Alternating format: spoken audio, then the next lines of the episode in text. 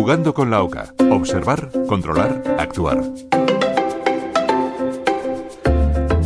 Hola a todos, ¿qué tal? Soy Javier Salas y les invito de nuevo a seguir jugando con la OCA para con la observar, con la C controlar y con la actuar.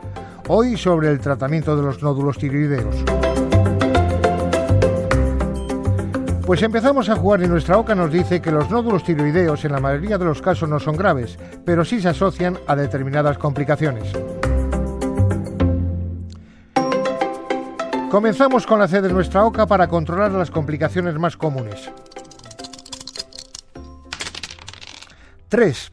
1. La dificultad para tragar o respirar, ya que los nódulos grandes o un bocio multinodular puede interferir en el movimiento de tragar o respirar. También, dos, el hipertiroidismo.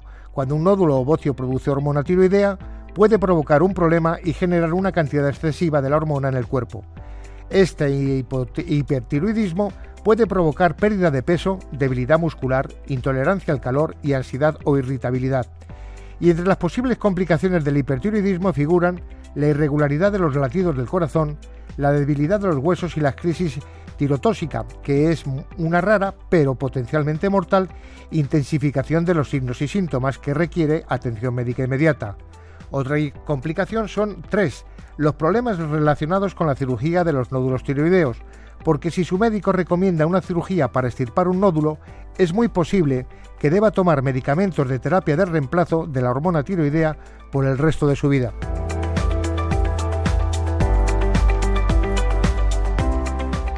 Utilizamos ahora la A de nuestra OCA para saber cómo tenemos que actuar. Para ello tenemos que confiar en nuestro médico, ya que el tratamiento va a depender del tipo de nódulo tiroideo que se tenga. Por ejemplo, en los nódulos benignos, las opciones de tratamiento incluyen una conducta expectante. Si una biopsia muestra que se tiene un nódulo tiroideo no canceroso, su médico puede sugerirle que vigile su afección. Esto suele implicar la realización de un examen físico y pruebas de función tiroidea a intervalos regulares. También puede incluir una ecografía. Y si en la prueba de función tiroidea se encuentra que la glándula no está produciendo suficiente hormona tiroidea, su médico puede recomendar una terapia con hormona. Otra opción es la cirugía. Un nódulo no canceroso a veces puede requerir cirugía si es tan grande que dificulta la respiración o la deglución. Y para el tratamiento de los nódulos que provocan hipertiroidismo se puede recomendar el yodo radiactivo, que se toma en forma de cápsula o en forma líquida y este yodo radiactivo es absorbido por las glándulas tiroides provocando que los nódulos se reduzcan y que los síntomas del hipertiroidismo disminuyan generalmente en un plazo de dos o tres meses.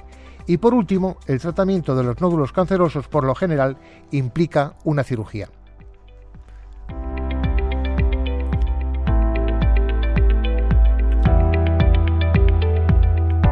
Nuestra OCA nos recuerda que la mayoría de los nódulos tiroideos no son cancerosos y no causan problemas, pero sí convendría evaluar cualquier hinchazón inusual en el cuello, especialmente si se tiene problemas para respirar o tragar, ya que es importante evaluar la posibilidad de cáncer y debemos de buscar atención médica si desarrollamos signos y síntomas del hipertiroidismo, tales como pérdida de peso repentina, aunque su apetito sea normal o haya aumentado, o si nota palpitaciones cardíacas, trastornos del sueño, debilidad muscular o nerviosismo o irritabilidad.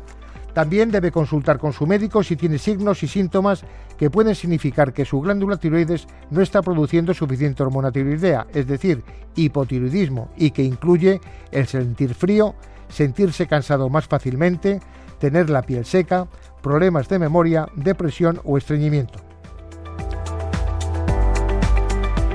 Javier Salas, Radio 5, Todo Noticias.